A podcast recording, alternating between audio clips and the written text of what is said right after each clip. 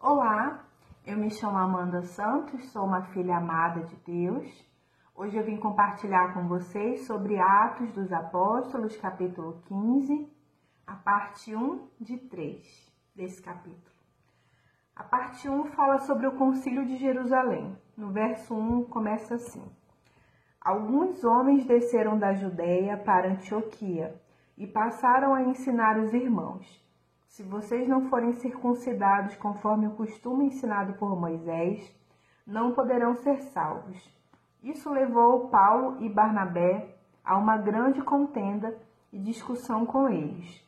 Assim, Paulo e Barnabé foram designados com outros para irem a Jerusalém tratar dessa questão com os apóstolos e com os presbíteros. A igreja os enviou, e ao passarem pela Fenícia e por Samaria, contaram como os gentios tinham se convertido. Essas notícias alegraram muito a todos os irmãos. Chegando a Jerusalém, foram bem recebidos pela igreja, pelos apóstolos e pelos presbíteros, a quem relataram tudo o que Deus tinha feito por meio deles.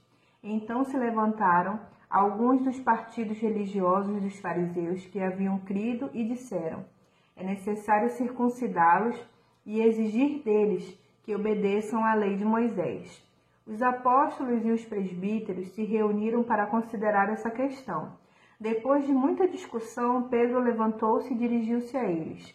Irmãos, vocês sabem que há muito tempo Deus me escolheu dentre vocês para que os gentios ouvissem de meus lábios a mensagem do Evangelho e crescem. Deus, que conhece os corações, demonstrou que os aceitou, dando-lhes o Espírito Santo como antes não tinha concedido. Ele não fez distinção alguma entre nós e eles, visto que purificou os, seus corações pela fé.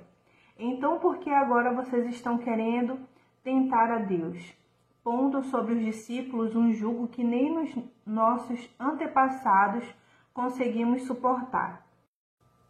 De modo nenhum cremos que somos salvos pela graça de nosso Senhor Jesus, assim como eles também. Toda a assembleia ficou em silêncio. Enquanto ouvia Barnabé e Paulo falando de todos os sinais e maravilhas que por meio deles Deus fizera entre os gentios, quando terminaram de falar, Tiago tomou a palavra e disse: Irmãos, ouçam-me. Simão, Simão nos expôs como Deus no princípio, voltou-se para os gentios, a fim de reunir-se dentre as nações um povo para o seu nome. Concordam com isso as palavras dos profetas, conforme está escrito. Depois disso voltarei e reconstruirei a tenda caída de Davi. Reedificarei as suas ruínas e a restaurarei, para que o restante dos homens busque o Senhor e todos os gentios sobre os quais tem sido invocado o meu nome, diz o Senhor, que faz estas coisas conhecidas desde os tempos antigos.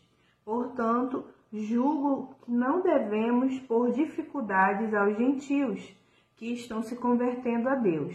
Ao contrário, devemos escrever a eles, dizendo-lhes que se abstenham de comida contaminada pelos ídolos, da imoralidade sexual da carne de animais estrangulados e do sangue. Pois desde os tempos antigos Moisés é pregado em todas as cidades, sendo lido nas sinagogas todos os sábados. A parte que mais me chamou a atenção nesse versículo aqui, nesse trecho, foi o fato do verso 9. Deus não faz distinção alguma entre nós, e se Deus não faz, então a gente também não deve fazer distinção. E aí o verso, o, a, a, continuação do verso 9, né? Purificou os corações pela fé. Eu achei essa parte assim, o, ver, o trecho-chave dessa parte. Aí o verso 11.